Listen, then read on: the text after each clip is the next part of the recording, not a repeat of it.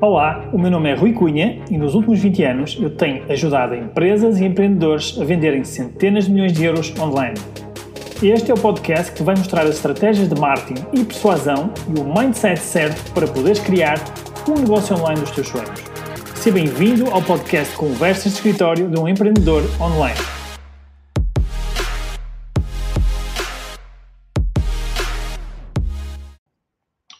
Muito boa noite a todos. Sejam muito bem-vindos a mais um podcast do Conversas de Escritório de um Empreendedor Online. Uh, e mais uma vez, hoje trago um, um convidado muito especial, um convidado que é um, que é um amigo, que é um cliente também, e que é também uma inspiração uh, aqui na área, do, na área do, dos negócios, na área do e-commerce, nomeadamente, que, que, já vou passar a apresentar uh, e vocês já vão conhecer, ok? Por online. Então, Thierry, tudo bem? Tens que desligar aí o microfone, estou-me a ouvir aí. Ok, cá estamos. Ok, okay. tudo bem? Tudo bem, sim senhor. Vamos lá, bem-vindo então aqui ao nosso podcast. Deixa-me só pôr aqui a câmera em condições. Seja muito bem-vindo. E um, para começar, em vez de eu te apresentar, não é? Em vez de estar eu aqui a apresentar-te a ti, vou pedir aqui, vou pedir para tu apresentares rapidamente, dar assim um resumo sobre quem, quem tu és. Uh, aliás, antes disso, antes disso, antes de falar sobre quem, quem tu és, vou-te pedir para dizer como é que nós nos conhecemos, que eu já nem me lembro muito bem como é que nós nos conhecemos. Já há algum tempo. Já há algum nós tempo. Conhecemos numa, numa, como é que é dizer, numa pesquisa no Facebook que apareceu alguém a falar de negócio de milhões. Como ganhar o primeiro milhão. Pessoal mentiroso, pá, fogo. É, olha que não sei. Como alcançar o primeiro milhão? Bem, uh, que chamou-me a atenção. Atenção que depois, não sei se te recordas, isto já foi há 13 anos, se me falha a memória, ainda te umas mensagens. Uh, será que isto será útil? Será que isto vale a pena? Pá, é ir a Guimarães três dias. Exatamente. Bem, olha, foi um frio de rachar aí, foi em janeiro, no final de janeiro. Pois, não estás habituado ao frio. Estava aí um frio de rachar, de rachar completamente, mas foram três dias fantásticos. Três Boa. dias fantásticos. Uma equipa fantástica, um ambiente brutal, malta focada e lá está desloquei-me, fui de Alfa, do Algarve, não sei quantas horas depois. Para aí, 8 ou 9 horas, para aí. Epá, eu saí daqui do Algarve, não sei se eram 5 da tarde, cheguei ao Porto, pai, à 1 da manhã, bem, uma coisa assim. Sim, uh, sim. Muito bem recebido em Guimarães, muito bem recebido por ti, pela tua equipa. Foi brutal. Portanto, isto já foi há 3, se não falha agora há 3 anos. 3 anos, antes da pandemia, depois foi. Antes da pandemia, na altura. E, epá, valeu a pena valeu a pena, porque uh, o trabalho dá trabalho. Ou, ou como eu diz, ter sorte dá trabalho.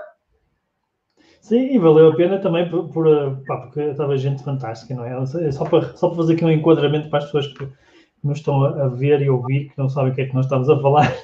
Hum. Basicamente, nós, nós tínhamos há três anos atrás, acho eu, eh, acho que foi, aliás, nós terminamos há dois anos, mas nós começamos há três anos atrás uh, por fazer um, um bootcamp, que era uma espécie de uma imersão, vamos chamar assim, se quiserem, uma imersão de vários empresários uh, ligados à área de, de, do e-commerce, ou, ou, não, alguns estavam a começar também. Uh, e o Thierry foi um dos primeiros, não estou em erro, a aceitar aqui o desafio, e foi assim mais ou menos que nós nos conhecemos, não é? Através de, destas conversas na internet se calhar deves ter visto algum vídeo, talvez, já não me recordo muito bem, eu fazia vídeos também. Na altura não fazias muitos vídeos. Não fazia muitos, ok. Pronto, mas deves ter-me conhecido por algum vídeo, alguma coisa, e, uh, e lá foste parar. E, e pronto, e, esse, esses encontros realmente foram, foram espetaculares e come-se muito bem, não é? Comeu-se muito bem. Opa, escuta, nunca tive uma formação assim. Uma formação com o chefe de cozinha e tudo. Ali aquelas refeições, oh, brutal. E Só para... na hora Sim, colhido na horta biológica. Só para meter aqui um bocadinho de inveja à malta, não é?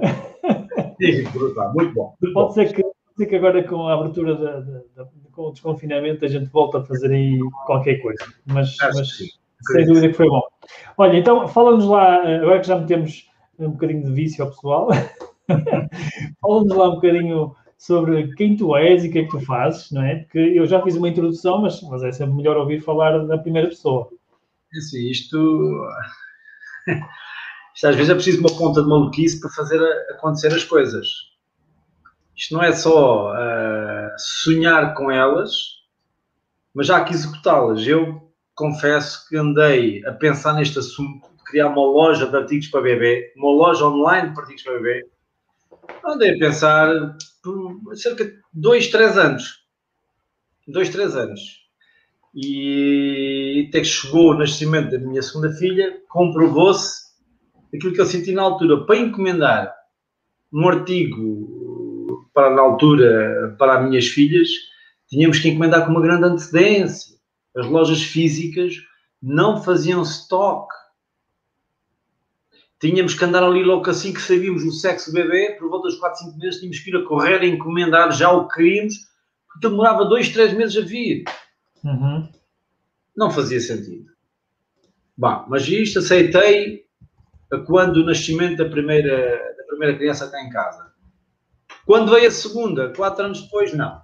Isto não, não é aceitável ter que fazer as encomendas cinco meses antes, quase, porque as lojas não faziam stop, as lojas só tinham o que tinham exposto. Se queríamos alguma coisa diferente, tínhamos de estar à espera e dependia da boa vontade da loja querer encomendar. Não, não, vamos ter que avançar. A minha esposa, na altura, não queria, uh, achava que, que eu tinha um montar em negócio. Eu sou formado em engenharia civil, tem tudo a ver, uhum. né? engenharia civil bebês, tem tudo a ver. Uh, trabalhei muitos anos na construção civil, epá, mas aquele bichinho de satisfazer a necessidade de alguém que precisa de uma coisa para amanhã, tive-me sempre aqui a mexer, pá, mas não, temos que arranjar uma solução para isto. E confesso, hoje em dia é um pouco diferente, mas uh, paguei 300 euros, vamos lá. E a minha mulher, não, pá, não, gastei esse dinheiro, deixa lá experimentar o que é que isto vai dar. Também tenho que admitir, abri a loja em, em outubro, ficou online em outubro, e estive ali três meses a chuchar no dedo. Em que, em que ano é que foi isso, Thierry?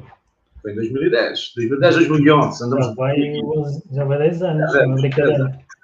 Portanto, desde o momento em que abri a loja, o Facebook estava a dar os primeiros passos. Uhum. Na altura, não havia Instagram, não havia redes sociais como é hoje, às paletes, não é? Quase. Nem havia influenciadores, nem nada disso. O que, é, que, é que era isso, influenciador?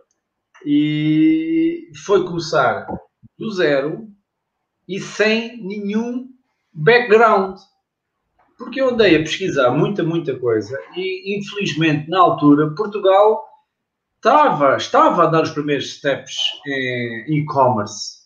Uhum. Havia lojas de e-commerce, uns gurus no estrangeiro que faziam para aqui umas vendas, mas não havia uma Vorta, não havia uma FNAC, não havia ninguém. Havia duas ou três lojinhas. E tive que ir lá fora procurar como é que se faz isto de vender online? Uhum. Eu estava até à meia-noite, uma, duas da manhã, quando conseguia estar acordado, porque uh, uh, no Brasil já, eu sempre disse, o Brasil está sete anos à nossa frente. Estava, agora já está menos. Na uhum. altura, sentia. E foi sim, lá sim. que eu fui ver a grandes dicas de e-commerce. Não foi em França, não foi nos Estados Unidos, não foi em Inglaterra, foi no Brasil. Uhum. Assisti a muitos webinários que começavam todos às 20 horas na Brasília, que era às meia-noite aqui em Portugal. Aqui. Era duro, era violento. Na altura trabalhava na construção, trabalhava até lá, sempre até tarde, não é que agora saia mais cedo. Mas, mas foi aí, foi aí que isto começou devagarinho, step by step. Nada de corridas. Foi difícil? Foi, muito difícil. Hoje é fácil olhar e ouvimos assim nos comentários o império tem grande e não sei o quê. Sim, mas o, o que está atrás uh, ninguém vê. O iceberg, lembra, não é? aquela teoria do iceberg é tão verdadeira. É mesmo, é mesmo. mesmo. É, é, parece um clichê, mas é mesmo, é mesmo a verdade, não é? Olha, e neste momento, ou seja, tu começaste há mais ou menos 10 anos, neste momento, sem, sem revelares detalhes, não é? Obviamente, isso aí mantens a tua, a tua confidencialidade, mas qual é que é o estado de, de, do teu negócio neste momento? Ou seja, qual é que é a situação? Tenho que dizer, e tenho que. Hoje tivemos um, uma, hoje tive uma visita inesperada de um fornecedor e fui-lhes apresentar o nosso novo espaço que estamos agora aqui a preparar para inaugurar uh, em junho. Já agora diz aí à malta, porque não, não sabe onde é que é, que é para... eu sei, não é? Mas diz aí à malta. Nossa loja Sítio do Bebê é, é a loja online sitiodebê.com e também temos loja física. E agora vamos inaugurar um espaço ao fim destes 10 anos que começamos num armazém com 20 metros quadrados. Vamos inaugurar uh, um espaço com uh, eh, 300 metros quadrados de exposição, 300 metros quadrados de armazém, mais 200 metros quadrados de armazém no outro sítio. Ou seja, no total temos 500 metros quadrados de armazém. Que é em Lolé, não é? No Algarve. Lolé. Sediados aqui na, não desfazendo do norte, que eu gosto muito do norte, mas na melhor região da Europa para se viver. Uh, estamos aqui nas Cantinho e temos 500 metros quadrados de armazém e com estes 500 metros quadrados de armazém e agora com, vamos ter cerca de, no total, 500 eh, metros quadrados de exposição, divididos em duas lojas. Foram precisos 10 anos para chegar aqui. Portanto, cidades em Lolé, a trabalhar para o país todo e agora, mais recentemente, começamos a trabalhar em uma parceria também para o estrangeiro. Estamos a dar os primeiros passos agora. Uhum. Uh, há aqui uma aprendizagem constante. Uh, constante. Pronto, mas sim, artigos para bebê, com entregas, fomos uma das primeiras lojas a afirmar as entregas em 24 horas. Uhum. Uh, confesso que fomos obrigados a retroceder o ano passado, e só o ano passado, ao fim de 9 anos, é que fomos obrigados a retroceder e recuarmos e, e prometemos apenas entre 24 a 48 horas. Porquê? Porque as transportadoras não se conseguiram adaptar ainda uhum. uh, a esta nova fase deste boom de e-commerce que aconteceu, uh, vamos dizer, uh, o ano passado com esta brincadeira da pandemia, não é brincadeira nenhuma. Desde março, não é? desde março. É. E incrível, as transportadoras não se conseguiram adaptar. Sim, é verdade. É estão, a querer agora, estão a querer agora e agora estão a fazer esforços para isso e algumas penso que já estão a conseguir mas foi um período difícil para elas. Para elas foi um período muito complicado. E eu compreendo isso porquê, não é? Porque passávamos, eh, eles passaram do 8 a 80 completamente. Sim, sim. Que é bom para eles, mas ao fim e ao cabo, lá está, cria condicionamentos. Não. Os nossos clientes perderam muito com este boom. Perderam muito no sentido que as entregas deixaram de ser possível garantir nas 24 horas porque eles não tinham capacidade para entregar. Sim. Olha, e tu achas que, que esse aspecto de, das 24 horas que foi um fator assim diferenciador no, no, no foi, negócio? Foi, foi, foi, foi. Foi, foi porque nós conseguimos cumprir. Epá, está bem, há ali sempre ali um problema ou outro no meio de uma transportadora ou outra que não conseguiu entregar porque a pessoa não estava em casa, mas disse que estava, ou o motorista não tocou a campainha. Sim, mas fez e nós conseguimos cumprir com 99% da das entregas de 24 horas. Eles compravam às 4 da tarde de quarta, quinta-feira, no outro dia às 10, 11, 9 da manhã, estavam a receber em casa o artigo. Uhum. Atenção que isto uh, também tem o inverso. Nós também tivemos aqui, eu, como costumo dizer, o Thierry Martins de Lolé uh, acabou por conseguir convencer certos fornecedores a também acelerarem as entregas, porque eles demoravam 3, 4 semanas a entregar e nós dizemos, não pode ser. A logística está montada hoje de tal forma que é possível vocês entregarem de Espanha aqui em três dias. Não foi fácil convencer, mas conseguimos. Alguns uhum. casos conseguimos. Outros já estavam uh, a trabalhar no normal, mas conseguimos também fazer isso. Mudar os sistemas operandi de algumas, alguns fornecedores. Uhum. Olha, e, e, quando é que tu. Um quando é que portanto, não falaste muito, não aprofundaste muito sobre o estado de arte, vamos chamar assim, do teu ah, negócio? Ou seja, sim. Eh, como é que estás neste momento? Como é que a tua, a tua empresa está? Tenho, tenho, que admitir que uh, o nosso negócio começou online uhum. e só conseguimos sentir o salto, uhum. o salto quando abrimos a nossa primeira loja física. Uhum. O que é que eu senti? Isso é, é um pouco contrassenso, não é? Primeiro, as lojas existem, físicas e depois é que criam a loja online. Nós fizemos o processo inverso. Atenção, não foi planeado. Ok? Nós abrimos a loja online, começamos a fazer um determinado serviço. Atenção, porque o produto existe em qualquer sítio. Então, nos supermercados existe algumas marcas, algumas. Mas começamos a criar aqui um determinado serviço que na altura a concorrência poucos se calhar faziam, ou quase nenhum, na altura também as lojas online, das pouquíssimas que existiam, de um, haviam duas ou três nesta área, e o serviço, um, a pouco e pouco, obrigou-nos a, a, criar um espaço físico. E senti que quando abrimos o, a nossa primeira loja física, houve um boom na nossa faturação. Uhum. No okay. boom, também no online, atenção. Sim, que é interessante, não é? é? É interessante isso ter acontecido, ou seja, uma loja nasce online. E, aliás, o que acontece muitas vezes é agora as pessoas têm um negócio físico e querem, usar, querem abrir online que é para aumentar a, a, as vendas, não é? Aqui Sim. o processo foi um bocado ao contrário, que é começaste online e, e foi sem querer, não é? De certa forma, não estavas à espera. Não, não estava. Ou seja, tiveste um boom. Queres falar um bocadinho mais sobre isso? O que é que tu achas que aconteceu? Que feedback é que tu recebias das pessoas? Lá está, as 24 horas, esta coragem de fazer as 24 horas ajudou que conseguíssemos conquistar uma grande confiança uhum. perante os, uh, perante os clientes finais. E a loja física veio dar ainda maior credibilidade. Mas o que é que isto quer dizer? Ainda hoje recebi um, um pedido de, um, de, uma outra loja para dispensar um artigo que eles não tinham em stock. Eu sei que essa loja não tem nada em stock. Uhum. Ok?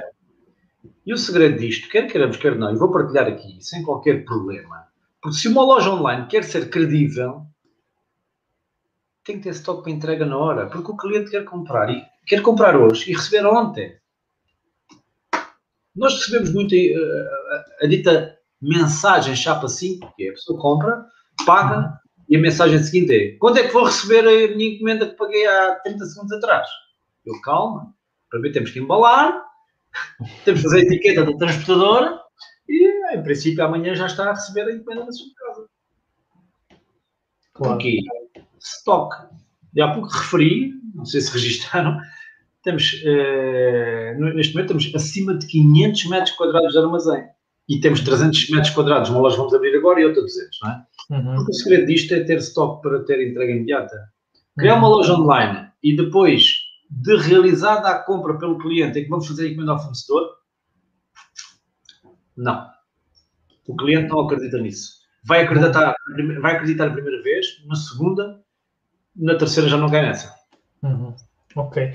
Olha, e já agora só, vou só partilhar aqui o ecrã com o teu site, é? para falar só um bocadinho o que é que as pessoas poderão encontrar no teu site. Deixa-me por aqui a partilha. Para quem não conhece, não é? Para quem não conhece, uh, diz-nos o que é que as pessoas podem encontrar aqui, tipo no, no, no eu costumo dizer, uh, nós aqui uh, temos tudo, menos uma coisa, só não temos uma coisa, só não temos é bebês. Okay? Portanto, uh, brincando um pouquinho, né? temos praticamente tudo aquilo que o cliente precisa para satisfazer o nascimento de um bebê, o nascimento de uma criança. Uhum. Desde o primeiro carrinho, o primeiro ovinho, a primeira xuxa, cadeira de refeição, cama, até ao brinquedo, até cerca dos 10 anos. Uhum. E é isso. Portanto, temos tudo que o bebê precisa, desde que nasce até mais ou menos atingir os 8, 10 anos de, de idade. A partir daí já, já não é um bebê, já não é uma criança, já começa na, na fase da pré-adolescência. Mas pronto, é este o nosso público-alvo. Ter tudo uhum. que uma mãe eh, ou um pai ou um casal que vai ser pai, aqui na nossa loja encontra tudo o que precisa. Uhum. E então, isto faz com que nós tenhamos mais de 5 mil referências. Nós trabalhamos com mais de 100 marcas uhum. em simultâneo. Temos mais de 5 mil referências uh, em stock. Claro que há sempre aqueles artigos que esgotam, não é? Mas claro. temos mais de 5 mil artigos em stock e são 100 marcas. Não é brincadeira nenhuma. Isto, gerir isto não é brincadeira nenhuma. Sim, e é um, e é um investimento também, eh, também grande, não é? Ou seja, não é um não é, tão, não é assim tão, tão fácil lá chegar, porque requer muito investimento, requer vocês terem aqui uma gestão do, do cash flow muito grande, não é? Isto é, é, tem sido muito trabalho, atenção. Este cabelo que falta aqui, e o teu também. É, sofremos, sofremos do mesmo. É, do mesmo. É, isto dá trabalho, chegar aqui, isto dá trabalho. Isto é Sim. trabalho, porque tens, tens, tens que perceber uma coisa: tudo o que gastas, ou melhor, tudo o que ganhas, desculpa, tudo o que ganhas, tens que voltar a investir. Claro. Tem que ser assim. Quando é que vais tirar os dividendos? Sim, tu vais tirar os dividendos. Eu tiro meus dividendos todos os dias, que é gostar do que faço e ver a empresa crescer como tem crescido nos últimos 10 anos. Felizmente tem sido sempre numa fase ascendente. Vamos ver este ano. Este ano está a ser um pouquinho diferente. De, a pandemia deste ano está a ser um pouquinho diferente do ano passado. Uhum. Uh, já se está a sentir um pouco de crescimento dos nascimentos. Uhum. Também não é um fator que nos preocupe muito em termos de área de negócio, temos aqui outras, outras formas de trabalhar. Mas uh, este ano vai ser um ano, uh, como é que é dizer, aquele que nós vamos ver como é que estamos. Uhum. Porque este ano vai ser muito difícil para muitas áreas de negócio, não é só esta, e as empresas vão se ver como é que estão, solidamente, como é que estão as, suas bases. Cuidado. Uhum. Sim. Vai, vai, de certa forma, o que estás a dizer é que provavelmente vai, vão ficar os melhores, não é? Ou seja, aqueles que estão a trabalhar bem. Não quero ser uh, pessimista a esse nível. Quero uhum. dizer o seguinte: as empresas que, sejam empresas de que área for, uh, a estrutura que criaram nestes anos passados vai-se ver agora as suas bases. Uh, Vão ser testadas, não é? Vai ser um complicado. Vai ser um complicado porque há, se calhar, uma fase de desemprego aumentar e vamos ver se aquilo que fizemos estes 10 anos uhum. se vai garantir a nossa solidez nos próximos anos. O negócio a gente nunca sabe o dia da manhã, não é? Claro. Sim, é, é um restaurante. É uma incógnita grande. E como é que vocês, eh, como é que vocês eh, lidaram com, com a pandemia? Como é que vocês se adaptaram para, no fundo, tu tinhas uma loja, não é? Fechaste a loja, deixaste de vender ali uma grande parte do vosso volume de vendas. Uh, como é que vocês lidaram com isso? Como é que vocês deram a volta por cima, não é? Sim, nós confesso que rapidamente percebemos, no ano passado, qual era o artigo que os clientes iam procurar e foi isso que reforçamos o estoque. E o cliente comprava hoje, amanhã estava a receber. Amanhã, por vezes, havia tal, o tal atraso que passava para as 48 horas, mas percebemos rapidamente, muito cedo logo, o ano passado em março, qual seria o artigo que o cliente ia precisar e qual era aquele artigo que o cliente não iria comprar. Uhum. Graças a isso, conseguimos superar muito bem e positivamente a pandemia no ano passado e de certa forma este ano também conseguimos superar uh, bem, uh, porque estávamos preparados, já sabíamos o que é que íamos encontrar. E isto tem a ver com o quê? Com a experiência. É? Uh, os anos também nos ensinam alguma coisa. Claro, nunca passamos por uma pandemia, mas precisamente por estarmos numa pandemia, percebemos logo aquilo que o cliente não ia comprar. Por exemplo, o cliente não iria comprar cadeiras altas. Claro. Não ia sair de casa. Portanto, qual foi o nosso reforço? Em artigos mais necessidade para ter em casa, o chamado artigo de casa. Obviamente que a nossa faturação não se manteve no mesmo nível, porque uma cadeira alta, o preço não tem nada a ver com um brinquedo, por exemplo, ou uma xuxa, ou um passivo. Claro. Mas, uh, hoje dizia, a pandemia do ano passado correu bem, bem no sentido que o negócio trabalhou. Uh, trabalhamos muito, até largas horas, e criamos um serviço aqui, obviamente só na zona do Algarve, que era a entrega direta ao, ao cliente, não é? Para manter. Em casa, não é? Continuar a manter a proximidade. Mas quando diz entrega direta ao cliente, não estás a falar da transportadora, estás a falar vocês não, próprios. Nós próprios, com as nossas viaturas, a fazer entregas. Houve dias que chegávamos a casa às 10 e meia da noite, não é? Uhum. E, Mas, e que, em, que é que isso, em que é que isso é diferente de uma transportadora? Pode, podes falar um bocadinho sobre isso? É assim, é, queremos quer não, o transportador chega lá, despeja a caixa uhum. e nem sequer às vezes tem tempo para dizer boa tarde, porque já está a pensar na entrega que tem que fazer a seguir. Claro uhum. que nós, com o nosso serviço de proximidade, lá está outra vez, serviço, uh, olha, estamos cá, quero que monte o artigo, está tudo bem, se de alguma dúvida, contacte-nos, tem aqui o meu telefone, tem aqui o nosso contacto, nós, alguma coisa que precise, é o tal serviço de proximidade Olá, bom dia. Mas é a nossa cara da loja. Claro que houve muitos clientes e nós fazíamos isso. Para as encomendas feitas na altura, na altura conseguimos fazer isso até às 16, 17, 18 horas da tarde, nós garantimos entrega no próprio dia. Ok, pois na zona, não é? Na zona, na zona Algarve. Ok, mas isso já, já fazia uma grande diferença, não é? Ou seja, parecendo que não, Algarve ainda é, pronto, ainda é uma região grande, não é Lisboa, mas não é uma região uh, extensa, não é? E tem, tem bastantes pessoas. É uma forma de manter o contacto com o cliente que se tinha perdido. Utilizarem também, não é? De certa forma, o, o cliente. Então, mas isso é interessante, é interessante isso porque, lá está, houve uma adaptação do, do, do vosso negócio, apesar de vocês já fazerem vendas online, mas houve uma adaptação, uh, porque muita gente, se calhar, ouve isto pela primeira vez, não é? Pensa assim, mas então não, não fazem já vendas online? O que é que é preciso fazer mais, não é? o que é que é? E a questão acho que é, é mesmo essa, é uh, quem pensa, lá está, mais além, em prestar um serviço melhor que os outros, ou, uh, servir o cliente, deixar o seu cliente satisfeito, provavelmente é aquele que vai ter mais sucesso, não é? É aquele que está disponível, se calhar, a chegar a casa às 10h30, pronto, não é, não é uma coisa bonita de se dizer, não é? Porque as pessoas associam tipo, ok, online, pá, voltar a dormir e ganhar dinheiro, pá, e algumas vezes isso acontece, algumas vezes, mas é preciso trabalhar, não é? Aquela, aquela imagem fantástica da rapariga ou do rapaz sentado numa esplanada com o mar à frente e o portátil em cima do colo, não é? A ver a sua A ver as encomendas aqui. Tim, tim.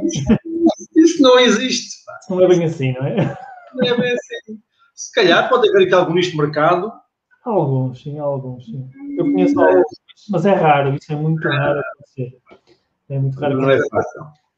Olha, e, e eh, agora aqui, se temos aqui perguntas, tenho aqui já uma pergunta, eu tenho aqui uma pergunta da Catarina, embora a Catarina não percebi muito bem o que é que querias dizer com quais foram esses produtos bons ou maus, por isso vou passar para a segunda pergunta, depois explicas melhor, Catarina. Por acaso a Catarina está na nossa, nos nossos, nas nossas mentorias, é aqui uma, uma amiga também, e obrigado pela pergunta, Catarina. Vou passar para a segunda, depois dizes o que é que queres dizer com a primeira. Ela pergunta que, já, já entrando já em, em, algum detalhe já do negócio, uh, ela pergunta que mecanismos é que, é que achas que funcionam para uh, uma compra recorrente? Ou seja, se vocês usam algum mecanismo, alguma, alguma tá, tática. Assim, é, tens que conhecer o teu cliente. Não sei qual é a área de negócio da Catarina Nogueira. A Catarina tem um marketplace de moda. De moda. Pronto, é um marketplace. É um sistema um pouco diferente de uma loja online Uhum. Uma loja online com produto, o marketplace não tem produto. Mas o que é que nós, com estes 10 anos de experiência, percebemos o que o cliente consome. E o que é que nós procuramos ao longo destes anos todos? Ehm, eu, quando comecei a loja online, não tinha o catálogo que temos agora. Penso que na altura, se começámos com 100 artigos e com 4 ou 5 marcas, foi tudo. O que é que nós percebemos ao longo destes anos? Temos que perceber é, o cliente que compra o artigo A, o que é que ele vai precisar a seguir ao artigo A? Não é? No sua taxa, o nosso cliente tem um pouquinho de crescimento, é? o BDE cresce. Claro. Então precisa na fase seguinte. E foi isso que nos uh, fez procurar o artigo seguinte. Essa recorrência vem de acompanhar o crescimento do bebê. Quem está ligado à moda tem que perceber qual é a moda seguinte. Ou seja, verão, primavera, eh, verão, outono, inverno, primavera, não é? A recorrência passa por oferecer o next article na, na fase anual. Nós não. Uhum. É procurar ter o artigo na fase seguinte, quando o bebê tem 6 meses, quando tem 9 meses, quando tem 18 meses, quando tem 2 uh, anos, quando tem 6 anos. Não é? Uhum. O artigo que ele quer, que ele precisa aos 6 anos, não tem nada a ver com o artigo que precisa quando tem 6 meses. E foi isso. Foi ir percebendo o que é que o cliente vai precisando para depois oferecer. Ter esse artigo disponível. E vais ajustando, no fundo, a oferta para dar resposta às necessidades, não é? Eh, que o cliente vai, tens, vai tendo. Tens que ouvir o teu cliente. Eu já muitas vezes me enganei. Muitas. Uh... E sai caro, não é? Quando a gente se engana, sai caro. Tu pensas que vais apostar num artigo, epá, vou comprar agora 50 unidades deste artigo, ou 100, não interessa, isto vai bombar à farta. Epá, e não sai quase nada. No outro dia, uma das minhas colaboradoras quis comprar um determinado artigo e eu disse, epá, não, reduz lá isso, isso é muita quantidade. Já desaparecer tudo numa semana. Nunca pensei que aquilo se fosse vender tão rapidamente. Ela quis ir comprar mais, já não há, já esgotou. Estão a ver? Portanto, isto é o chamado erro. Erro de quê? De percepção. Porque nós por muito que conhecemos o nosso cliente, nem sempre dominamos, né? porque clientes são tantos. Quer dizer, nós temos clientes espalhados pelo país todo, é impossível conhecer o cliente todo, mas tentamos fazer uma previsão. Umas acertamos, outras falhamos. Claro, sim, sim, sem dúvida. Olha, excelente, excelente. Diz-me uma coisa, eh, para além, da, para além da, do impacto que a loja física teve no, no, no vosso negócio, eh, quais foram os outros fatores e já falamos do serviço, já falamos de várias coisas, mas quais foram, ou, qual foi outro fator que tu achas que foi uh, preponderante neste crescimento? Um dos segredos, e eu partilho aqui sem qualquer problema nenhum, um dos grandes segredos do sítio do bebê, como loja online, como loja física, como negócio, foi a chamada ir às feiras ir às feiras. O que é que é ir à feira? Não é ir passear a Madrid ou a Colónia na Alemanha. Ir à feira é entrar às nove e meia da manhã, quando a feira abre, sair de lá, o último a sair da feira quase, e estar com os fornecedores. Porque os fornecedores são eles é que conhecem o produto. O que é que isto quer dizer? Tu tens que dominar o teu artigo. Por exemplo, eu gosto muito de, da parte luminária de lâmpadas, LEDs, etc. Mas nunca me vou meter nesse negócio, porque a eletricidade não percebo nada. Ou seja, tu para teres um negócio que vingue, tu tens que dominar de A a Z todo tipo de artigo que vendes. E tens de ter posto por isso, não é? E se não conheces, tens que ir à procura, não é? Nós temos, ao termos 5 mil referências de artigos, estás bem a ver o que é que é dominar ou conhecer quase em detalhe todos estes 5 mil artigos, não é fácil. Claro que não conhecemos na totalidade todos, mas ir às feiras, participar, estar nos eventos, ver produto novo, falar com os fabricantes, falar com quem desenvolveu aquele produto, dá-nos um, um know-how sobre aquela matéria que não só obtém em mais lado nenhum, não é no catálogo, não é estudar no catálogo. E eu aprendi muito, e desde já deixo aqui o meu obrigado aos, aos meus fornecedores, aos meus comerciais, que nos ensinaram muito. O que é que eles ensinaram? O produto, a dominar o produto. E isso é um fator essencial para também conhecer. Não é só o serviço, não é só ter em estoque, não vale a pena investir 500 mil euros em stock. Eu dizia um amigo nosso, aliás, tu sabes quem é, esteve numa formação tua, eu dizia-lhe, no mínimo, tens de ter 5 mil euros em stock. Para começar. Não é 500 euros. Com 500 euros não vais a lado nenhum. Tens de ter pelo menos 5 mil euros. Epá, tanto. Se tu quiseres que o teu negócio vingue, e depois disto, tens de dominar tudo sobre aquele produto, que é para se alguém te fizer uma pergunta, tu responderes. Hum. E, e, e, ainda assim vai demorar tempo, é preciso paciência, não é?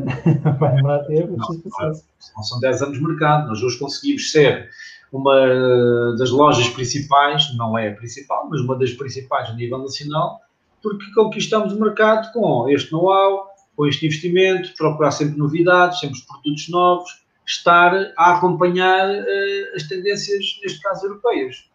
Uhum. Não é estar na retaguarda e dar o um passo em frente. Nós fizemos algumas coisas inovadoras, outras vimos como é que outros faziam e melhorámos, temos que dizer, é verdade. Nós não somos donos da, da verdade, né? Temos que ver o que os outros fazem para depois ver como é que podemos fazer igual ou melhor. Para estar a fazer igual ou, ou, ou pior não vale a pena. Temos que fazer o melhor possível, não é? Olha, o que é que tu achas que são hum, os principais hum, objeções dos clientes? Ou seja, quais são os principais hum, questões que eles colocam, coisas que eles, que eles nos perguntam, são objeções. A principal questão que nos colocam, hoje em dia, atenção, hoje, porque o ano passado era outra questão, ok? A pandemia também veio criar isto. As pessoas ganharam mais confiança no online. Uhum. Mas atenção com a confiança no online, porque ainda continua a haver aquela loja que tem o catálogo da marca todo espelhado na sua loja online e não tem stock. E isto acontece-nos, nós ouvimos muitas reclamações de clientes que nos telefonam para confirmar se temos o artigo A, B ou C em stock, porque compraram noutro sítio, pagaram noutro sítio e essa loja depois informou que afinal não tinha para entrega. Ok? Portanto, a questão principal que o cliente quer é ele quer comprar e receber.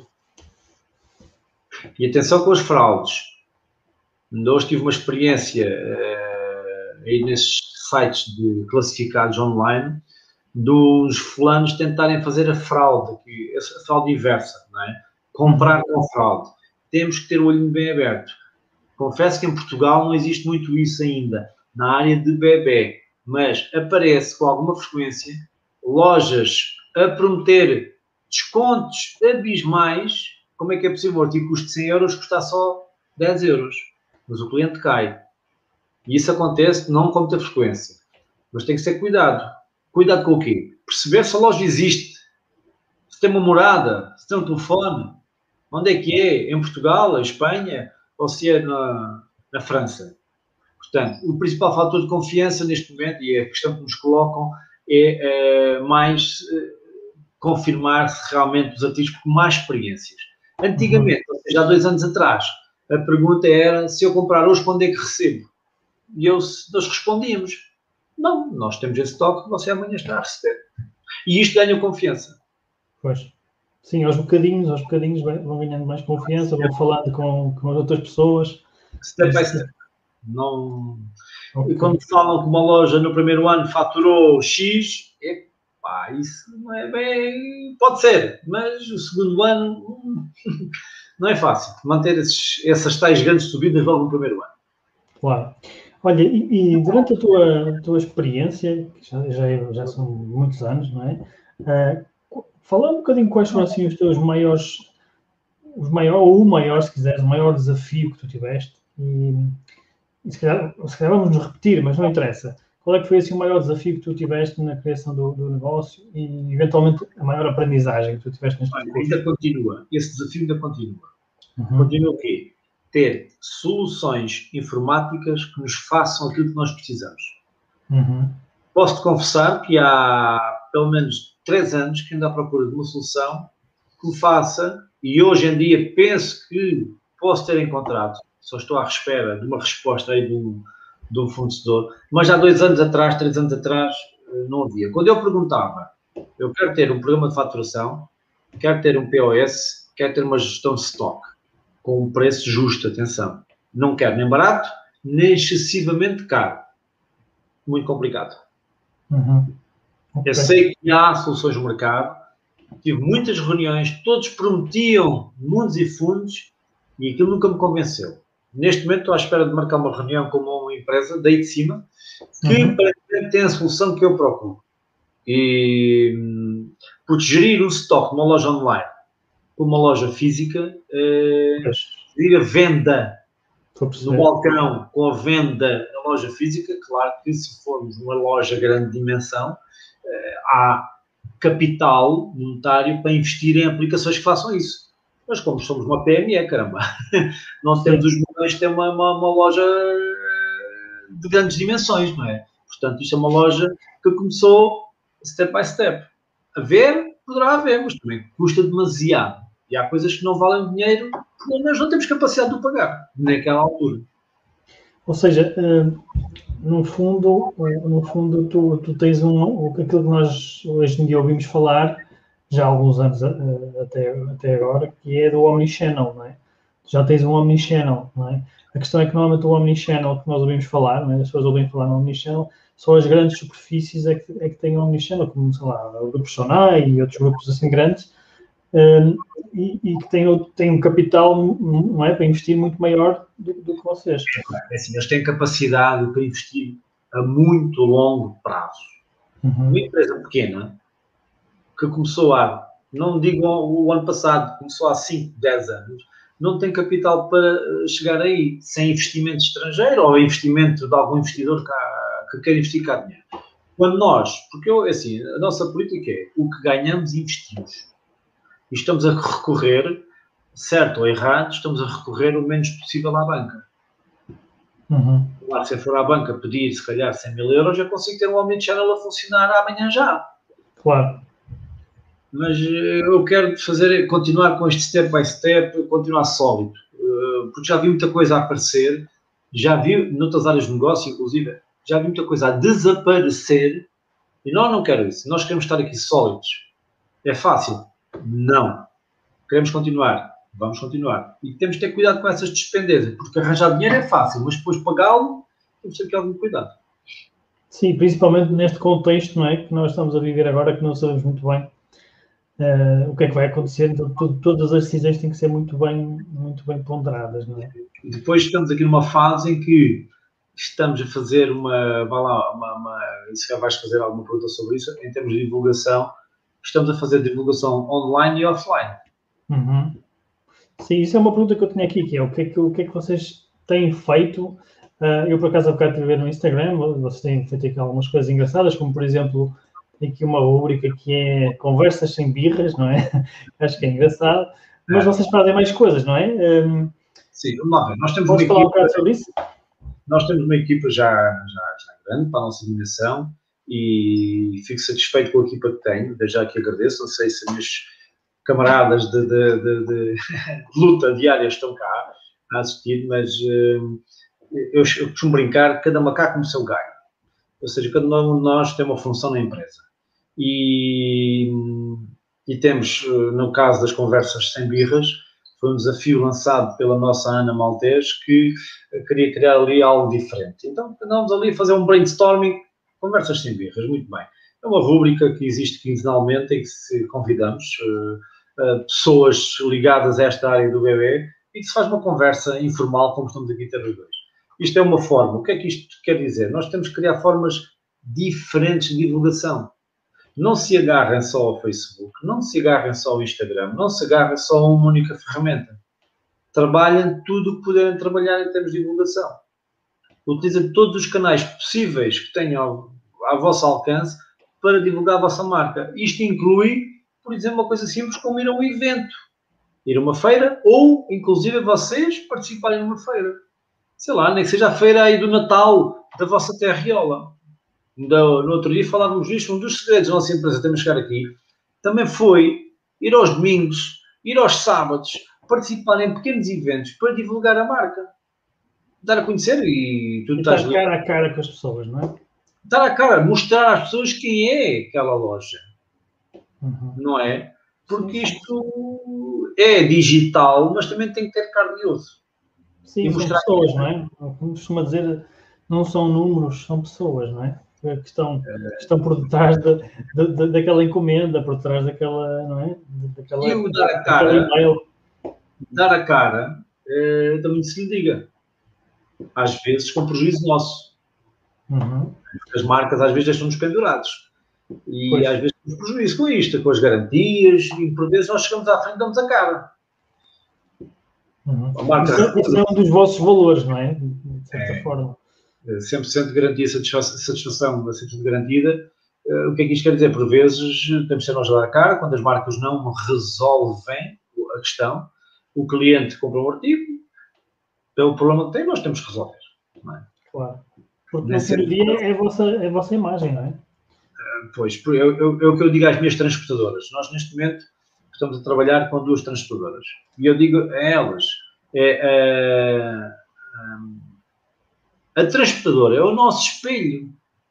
Se a transportadora fizer, uh, fazer uma má entrega, fora de horas, ou com a caixa danificada, não é a transportadora, transportadora A ou B que fica mal vista, é a loja que mandou o artigo. E essa tem sido a minha grande luta. Uhum. É transmitir a estas pessoas, transportadores, obviamente não falamos com os motoristas, mas são eles é que entregam as encomendas, epá, por favor, tenham cuidado. Porque se a caixa chegar lá danificada, não é a transportadora A ou B que fica mal vista, é a loja que manda aquilo. Claro. Pois, é isso. E no fim do dia, eles também acabam por ser prejudicados, porque se, se as lojas deixarem de vender, eles também ficam sem emprego. Porque, não, não é? é simples. Eu, aqui já, eu já trabalhei com várias transportadoras e o motivo de mudar de transportadora só teve a ver com uma coisa, com o serviço. Não foi única e exclusivamente o preço. Uhum. Ok? Começaram a falhar o serviço e foi sempre isso que me fez mudar de transportadora, foi o serviço. Não é? Uhum. Portanto, alguém dizia aqui, né, partilhaste, uh, os negócios também são pessoas, exatamente, são pessoas. As pessoas têm que dar a cara, não é? Uh, têm que dar a cara para a resolução isto tudo é uma máquina, claro que nós não estamos em todas as linhas para controlar tudo, mas da nossa parte temos de dar a cara. Portanto, pessoas que não compram marcas, compram pessoas, é verdade, é isso. Temos de dar a cara para resolver o problema. Quando existe um problema contra a estudadora, quem dá a cara? Somos nós. É isso. Olha, Thierry, okay, mudando aqui um bocadinho de, de, quer dizer, mudando e não mudando, se calhar não vamos mudar, mas o que é que te, o que é que te motiva todos os dias? Que, é qual, que, que, qual é que é a tua paixão? O que é, que é que te motiva todos os dias? Uh, foi o que eu falei há pouco. Tens que gostar do que fazes. Se não gostares do que fazes, vais obrigar. Não é? Uhum. Uh, brincando um bocadinho, isto não se ganha dinheiro ou não se fica milionário a trabalhar, uh, mas obviamente ganhamos algum. Mas o facto de gostar do que se faz é o primeiro, primeiro ponto gostar de, de, ter artigos, gostar de falar com as pessoas, gostar de procurar novos artigos, gostar de estar a inventar. Nós lá na loja nova vamos ter uma surpresa que não vou partilhar contigo, porque só quando vieres cá abaixo ao Algarve é que vais conhecer, porque é uma surpresa. É uma brincadeira. No outro dia houve uma amiga minha que dizia, estás sempre a inventar. Sim, porque eu gosto disto. Tenho que estar sempre a pensar como é que eu vou fazer melhor. E é isso. Todos os dias temos que pensar um bocadinho. O que é que eu vou melhorar? no serviço que temos. A nossa loja online, já perdi a conta, já devemos ir na quinta ou na sexta versão em 10 anos. Estás a ver o dinheiro que isto custa? Pois, não sei. Eu sei, não, sei se, não sei se as pessoas que nos estão a ver sabem, mas, mas umas largas dezenas de milhares de euros, não é? O que é que é? De dois em dois anos, ou de ano e meio, de ano e meio, estar a mudar. Mudar para quê? Não é porque queremos mudar, só para mudar a cara, é melhorar novas funcionalidades, novos serviços, melhor prestação de serviço com o cliente. Sim, e neste momento... Desculpa, continua, continua. Não, mas é, por isso é que temos que estar sempre e o que me faz levantar todos os dias é, ok, hoje vou chegar ao escritório, vou chegar lá 8 e meia, o que é que eu vou inventar hoje, entre aspas? Por acaso, foi, é, tive logo uma reunião de manhã aí, com um outro serviço que nos está a ajudar a melhorar ainda melhor a nossa prestação. Portanto, sim, vamos nisso. Estou sempre aberto a melhorias, sugestões, nem todas são boas, não é? Uhum. Mas, pelo menos ouvir e perceber, se não for hoje, amanhã, implementar essa melhoria. Fazer sempre o melhor serviço possível. Boa. É, isto realmente é, é um. O que tu estás a dizer acaba por ser eh, uma questão de mentalidade, não é? Ou seja, se a pessoa não tem essa predisposição, apesar de pronto, ser uma coisa que tu gostas, não é? Uma coisa que dá-te dá prazer mas se a pessoa não tem a predisposição de, de evoluir, de fazer melhor todos os dias, de aprender, nesta, nesta área, principalmente nesta área digital, é muito difícil de, de termos sucesso, se não tivermos esse, essa mentalidade, não achas? É, é, em 2010, 11, 12, 13, estes anos que eu segui muitos webinários lá no Brasil, via isso, uh, a preocupação que eles tinham com o cliente, satisfazer o cliente, ter melhoria de serviço, não é? Fala-se muito hoje em dia no dropshipping. É um negócio muito giro. Estás em casa, com o computador, na esplanada, ali na, na, quarteira, na quarteira, como costumam dizer a malta daí de cima, é, mas não é a mesma coisa. Claro. Não é a mesma coisa. Portanto, tu não te controlas uma parte do processo. E o objetivo aqui é controlar uma parte do processo para garantir que aquilo chega uh, nas melhores condições. Nós agora estamos a trabalhar com um parceiro, uh, depois falamos, uh, para o estrangeiro. E neste momento apercebemos que a transportadora perdeu a encomenda. Como é que é possível? Não se sabe onde está a encomenda. Pronto, passado estes dias, amanhã é o último deadline que eu dou à transportadora para me encontrar a encomenda. Se não encontrar, vou ter que enviar um artigo novo para a cliente vou ter prejuízo com isto. Falou que se resolve com a transportadora, não é? Umas vezes consegue-se, outras vezes não se consegue. Mas temos que estar atentos a estes pormenores. Sim, e no dropshipping tu não tens esse controle, não é? É muito não mais tem. difícil. É muito mais difícil fazer esse controle. Portanto, sim, é um negócio interessante. É... Lá fora trabalham muito isso, mas não é o verdadeiro e-commerce. Eu não acredito muito nisso como um verdadeiro e-commerce, porque tu tens de controlar o produto Sim, tu tens que controlar o, o processo de ponta a ponta, não é? Essa é que é para garantires que consegues manter o cliente satisfeito uh, opa, e lá está, e, e, aguentar a pancada quando correr mal, como tu estás a falar agora. Tipo, ok, se, se tu consegues fazer isso em dropshipping, uh, opa, admito que é difícil, porque eu já, já, já testei várias vezes e é difícil. Uh, no entanto, há situações e há empresas que eu conheço que o estão a fazer com algum sucesso. Mas nunca conseguem ter um, um nível de serviço como tu tens. Isso é praticamente impossível. Um, mas pronto, mas, mas lá está. Eu acho que também isso tem a ver com, com a, o teu, a tua maneira de estar nos negócios, não é? Depende do que é que tu queres fazer. Se tu queres ter um negócio que constrói uma relação com o cliente de longo prazo e que ele confia em ti, uh, acho que a maneira como tu estás a fazer é a maneira correta, não tenho dúvida nenhuma. Uh, se estás, por exemplo, a trabalhar num negócio que é, que é mais de escala, que é vender muito, muita escala, não é?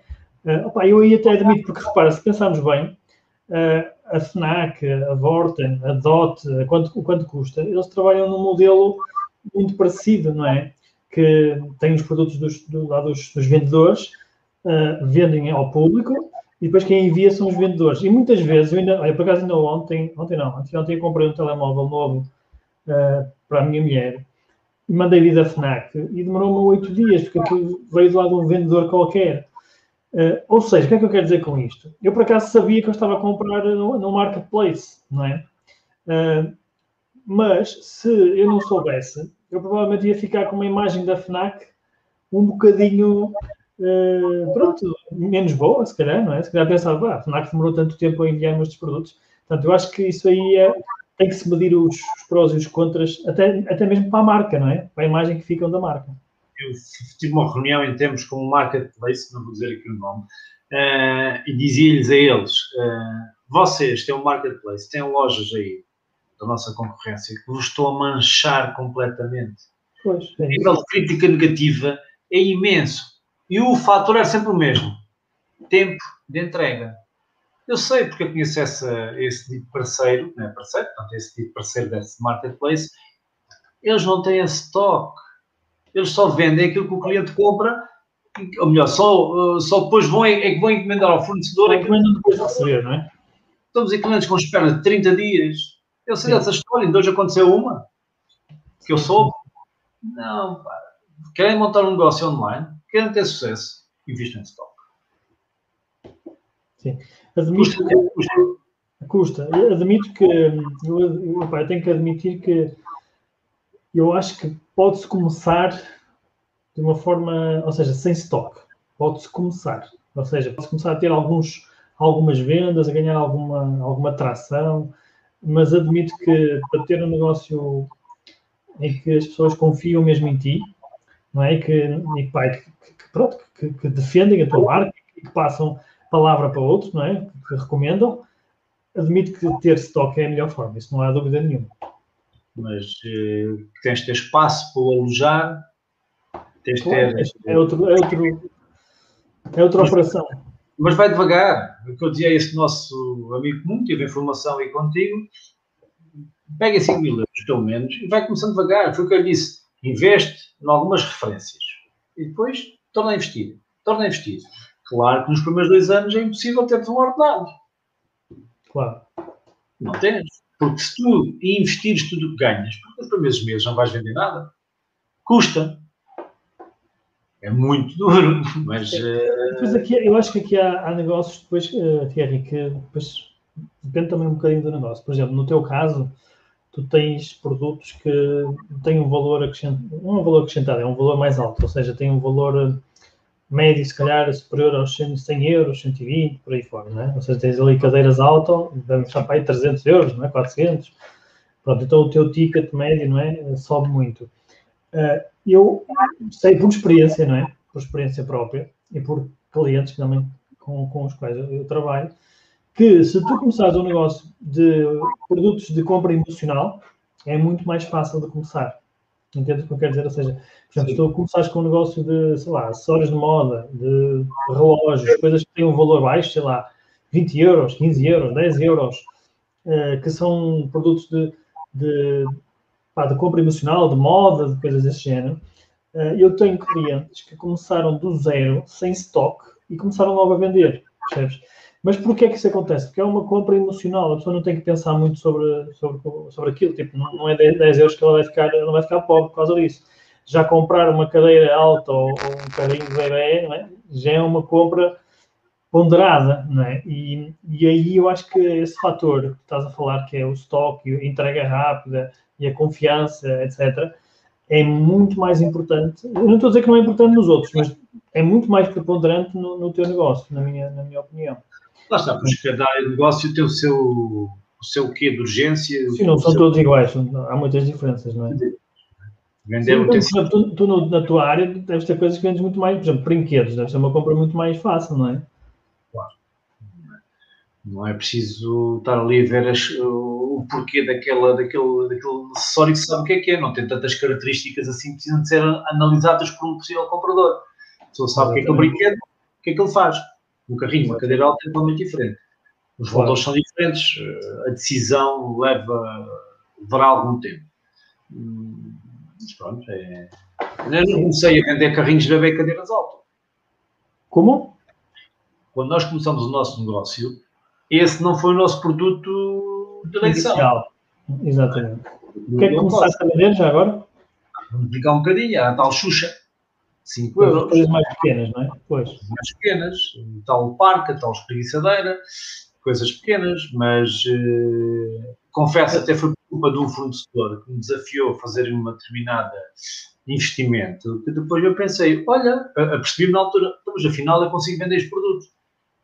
Chegámos a ser, isto é engraçado, em 2014, se não me falha a memória, a loja que na Península Ibérica mais artigo vendeu daquele modelo. Uhum. Só soube isto mais tarde, porque eles também não dizem tudo. Os fornecedores são, são caquinhos, estão mais tarde. Não sei se estão aqui a ouvir, mas é amanhã, depois confesso com eles. Não é? Mas, ou seja, também não nos dizem tudo, só sabemos mais tarde. Uh, porque houve um grande investimento da nossa parte num determinado produto e aquilo deu frutos. Deu uhum. frutos. Claro. Enquanto as lojas tiveram receio de investir. Uhum. E o grande problema do português, talvez, que eu vejo, é o ter medo de investir, o medo do risco, o medo de cair. Pá, caíste, levantas-te. Agora não podes também investir logo as poupanças todas. Claro. Há que ponderar. Tem que ser ponderado. Tens que investir. Se não investires, não vais lá. Não vais lá nenhum. Claro que nem todos os investimentos dão certo. Claro.